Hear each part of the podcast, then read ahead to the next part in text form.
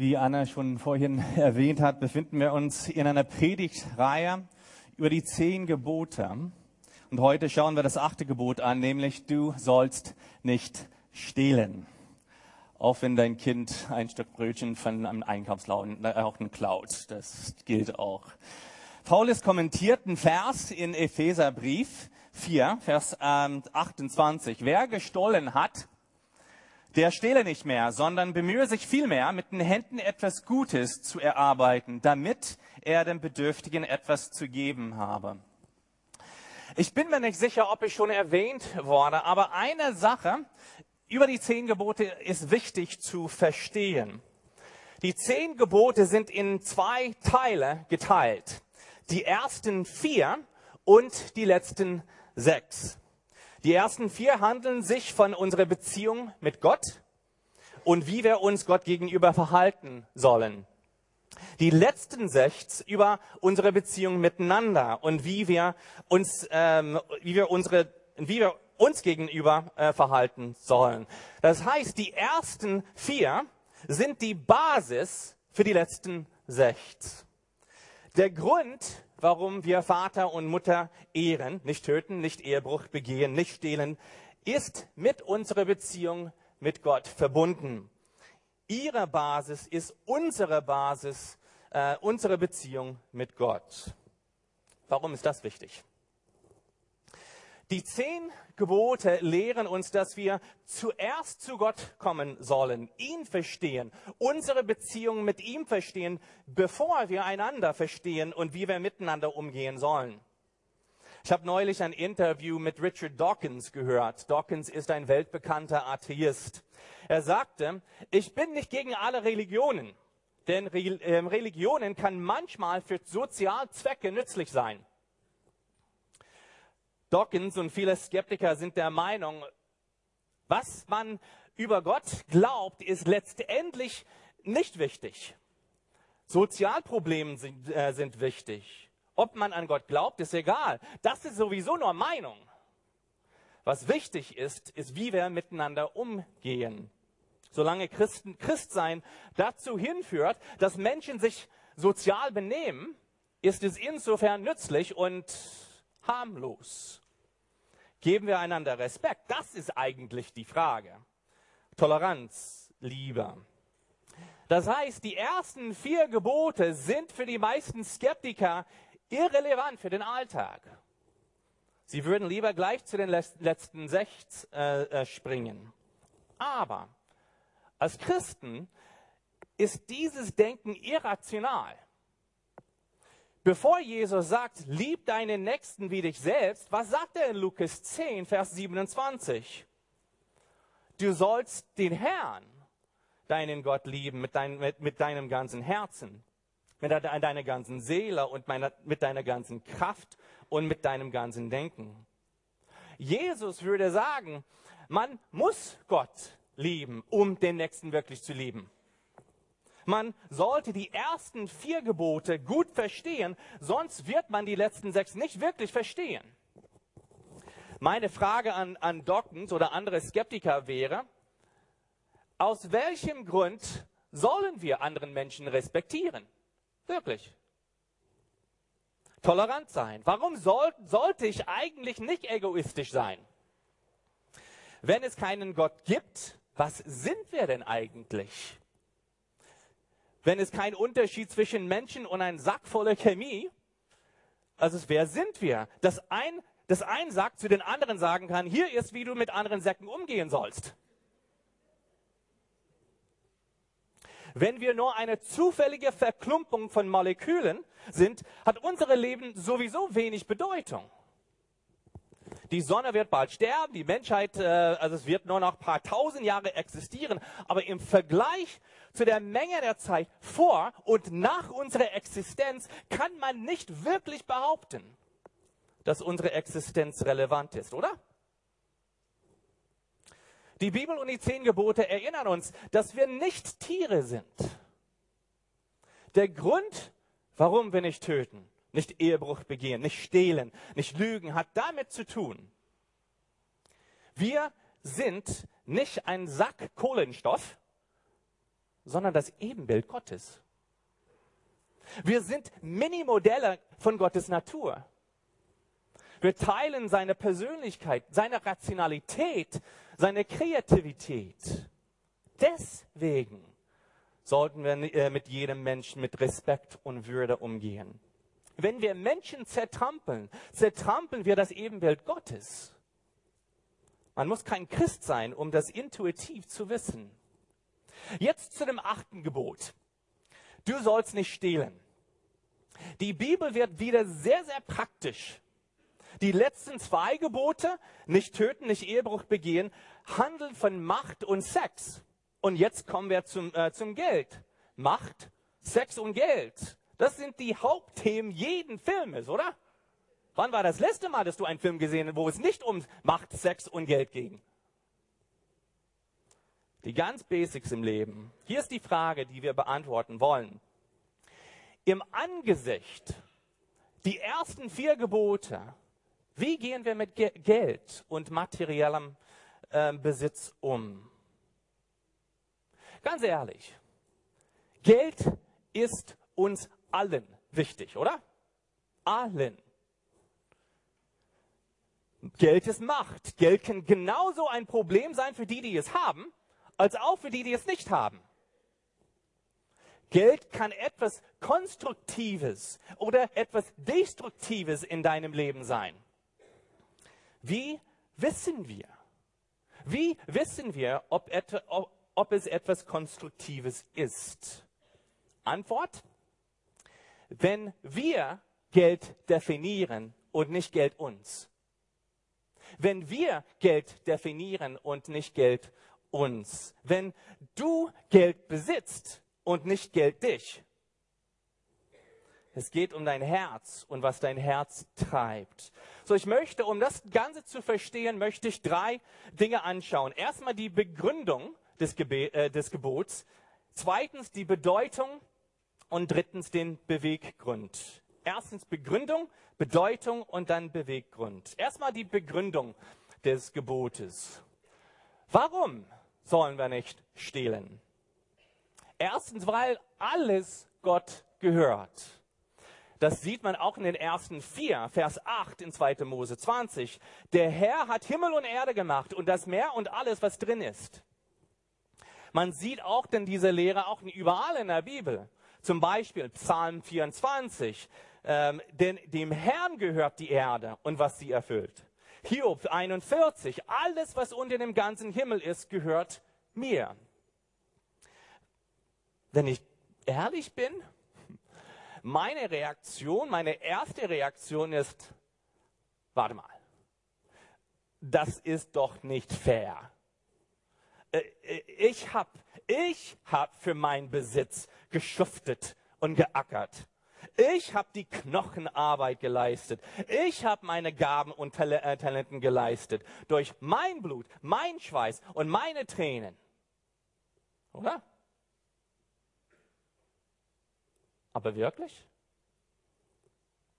Woher kamen deine Gaben?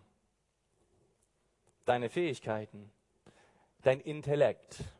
Deine Gesundheit? Hast du die Dinge wirklich verdient? Wir, also wer hat dir die, die Möglichkeiten gegeben, dort zu arbeiten, wo du jetzt arbeitest?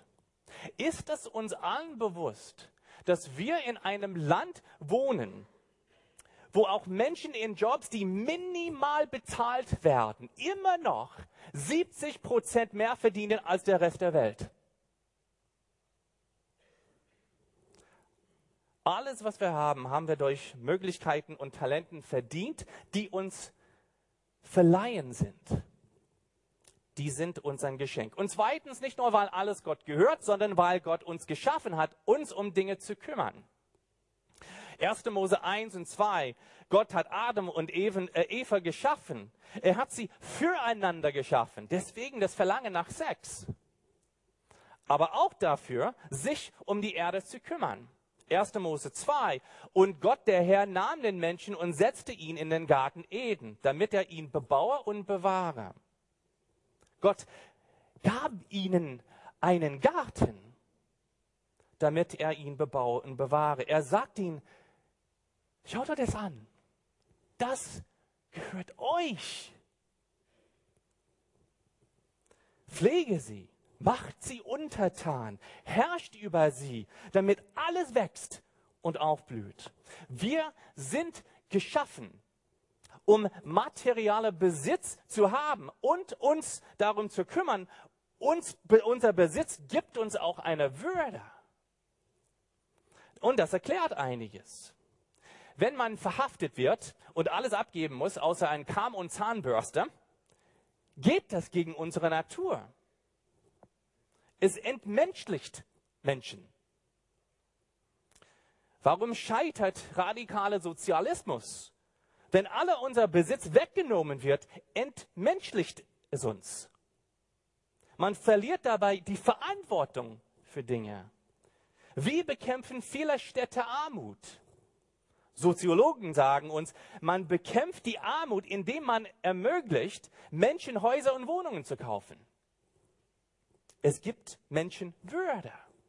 Wir sind geschaffen, Dinge zu besitzen und uns um sie zu kümmern.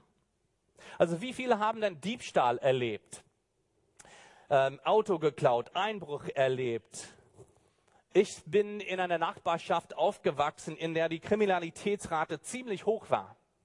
Also wir haben ein paar Mal einen Einbruch, äh, Einbrüche erlebt.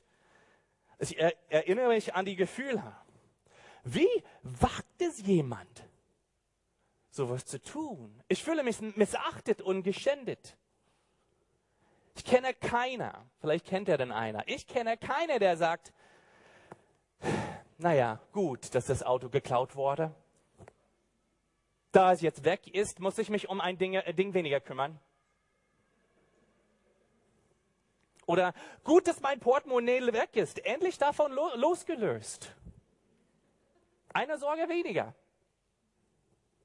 Nein, wir sind mit unserem Besitz verbunden und das ist an sich nicht falsch oder böse. Wir sind geschaffen, um uns Dinge zu kümmern. Das Problem das Problem mit Kapitalismus ist, Kapitalismus äh, fördert eine Hagerbau-Mentalität. Kapitalismus sagt, dein Geld gehört dir, mach dein Ding. Mach damit, was du willst. Kommunismus und Sozialismus sagen, dein Geld und Besitz gehören dem Volk. Du, machst, du musst damit machen, was das Volk braucht. Also mach ihr Ding. Christsein sagt, was ich verdient habe, gehört Gott. Ich tue damit, was er will. Also mach sein Ding. Das war dann die Begründung, weil alles Gott gehört, sowieso. Und weil Gott uns geschaffen hat, uns um Dinge zu kümmern. Aber jetzt kommen wir dann zum zweiten Punkt, die Bedeutung des Gebotes. Was steckt dahinter? Es gibt mindestens zwei äh, Wege, Dinge zu stehlen. Erstens, indem wir Dinge wegnehmen. Also Überfall, Einbrechen, Taschendiebstahl, Raubüberfall, Geld unterschlagen. Das ist relativ leicht zu merken. Dinge stehlen. Warum, aber warum ist das eigentlich falsch? Weil du das Recht anderer Verwalter nicht erst sich um die Dinge zu kümmern, die Gott ihnen gegeben hat. Du erst ihrer Würde nicht.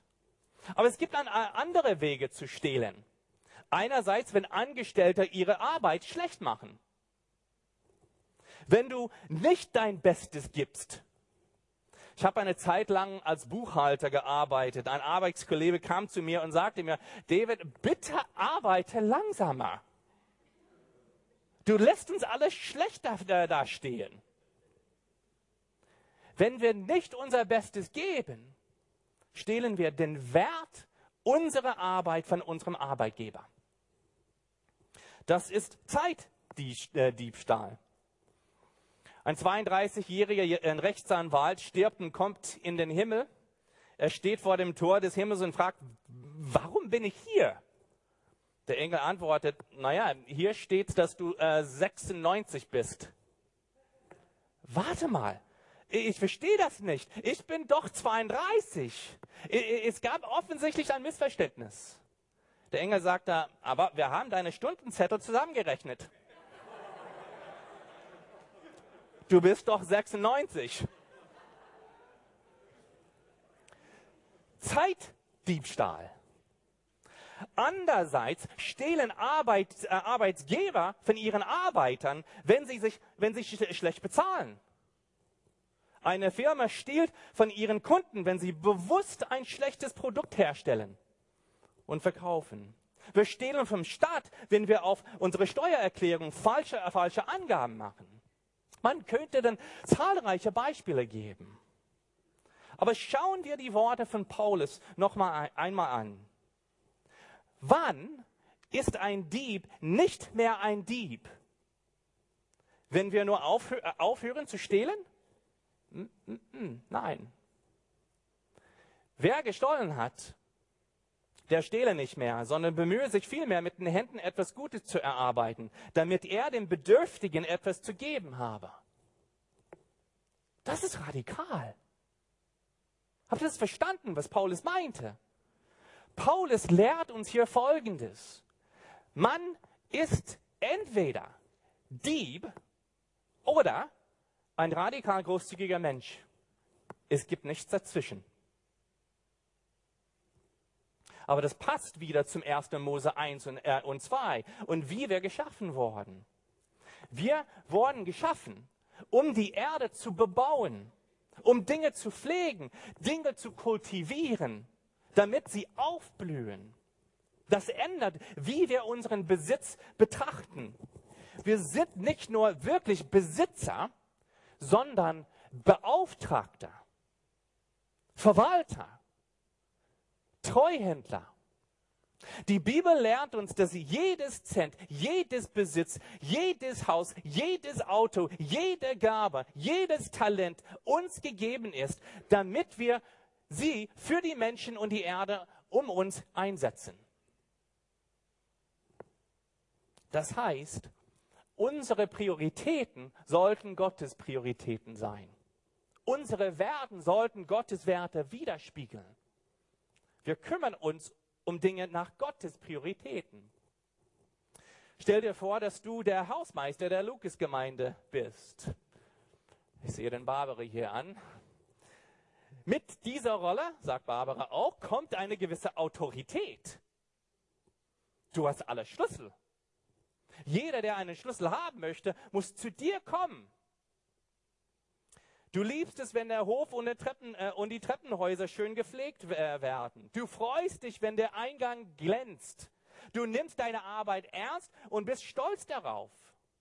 Aber eines Tages denkst du, hm, das ist meins. Das gehört mir. Aber das stimmt nicht. Also wenn du eines Tages einen schönen Drumkit ähm, und den Beamer verkaufen würdest, den Flügel und alle Equipment hier, wenn du dann auf die Idee kommen würdest, die Parkplätze draußen hier zu vermieten, wenn du Menschen am Sonntag nicht reinlassen würdest, weil du mit dem Putzen nicht fertig warst, oder nur bestimmten Menschen dann reinlässt, gibt es Konsequenzen, oder? Das geht nicht. Warum? Weil er oder sie ist beauftragt, Dinge zu bewahren nach der Prioritäten der Ältesten und der Gemeinde. Nach den Werten der Gemeinde.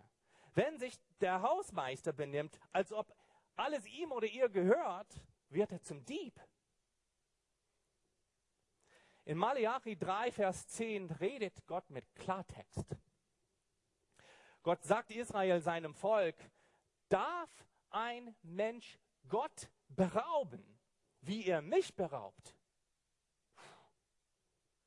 Der Zusammenhang ist Spende geben.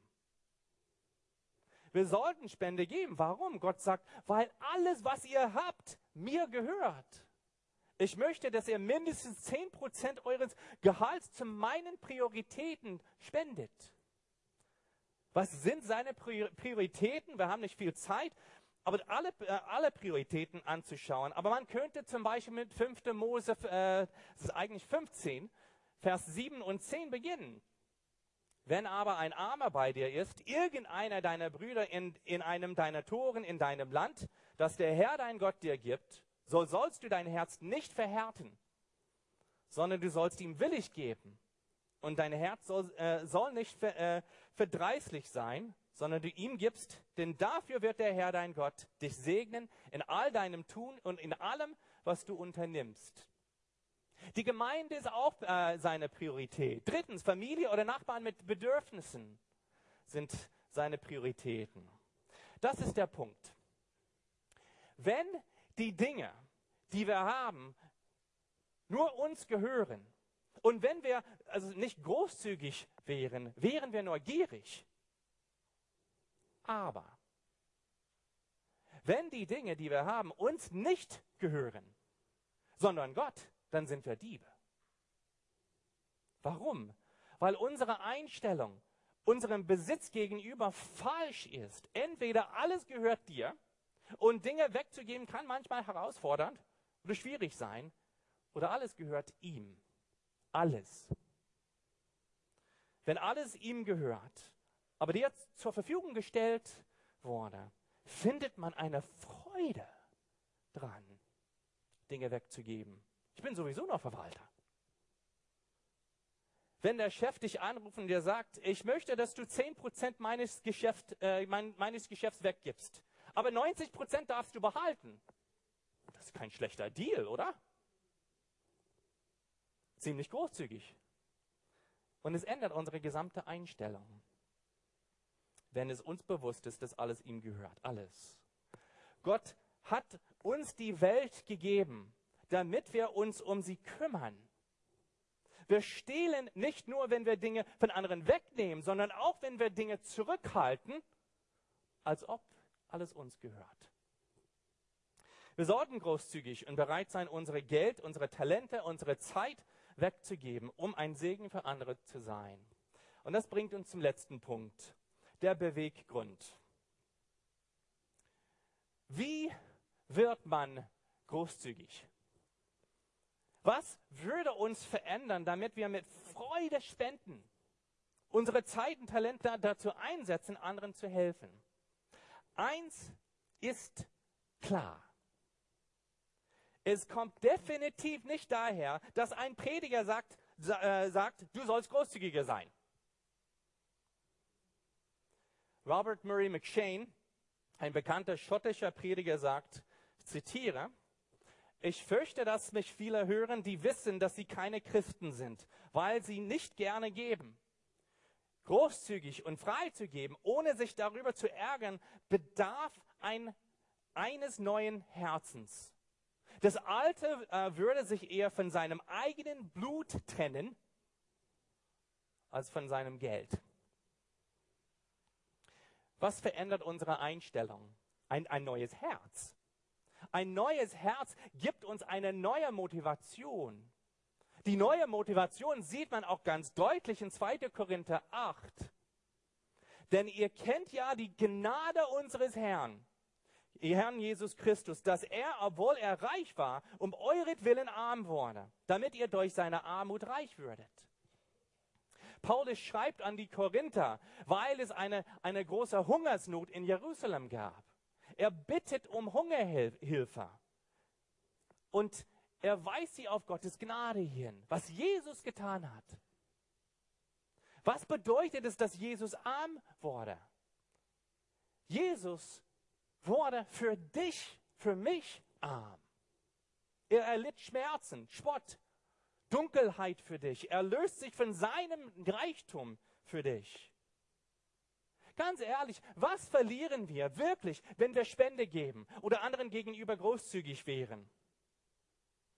Den teuren Urlaub vielleicht?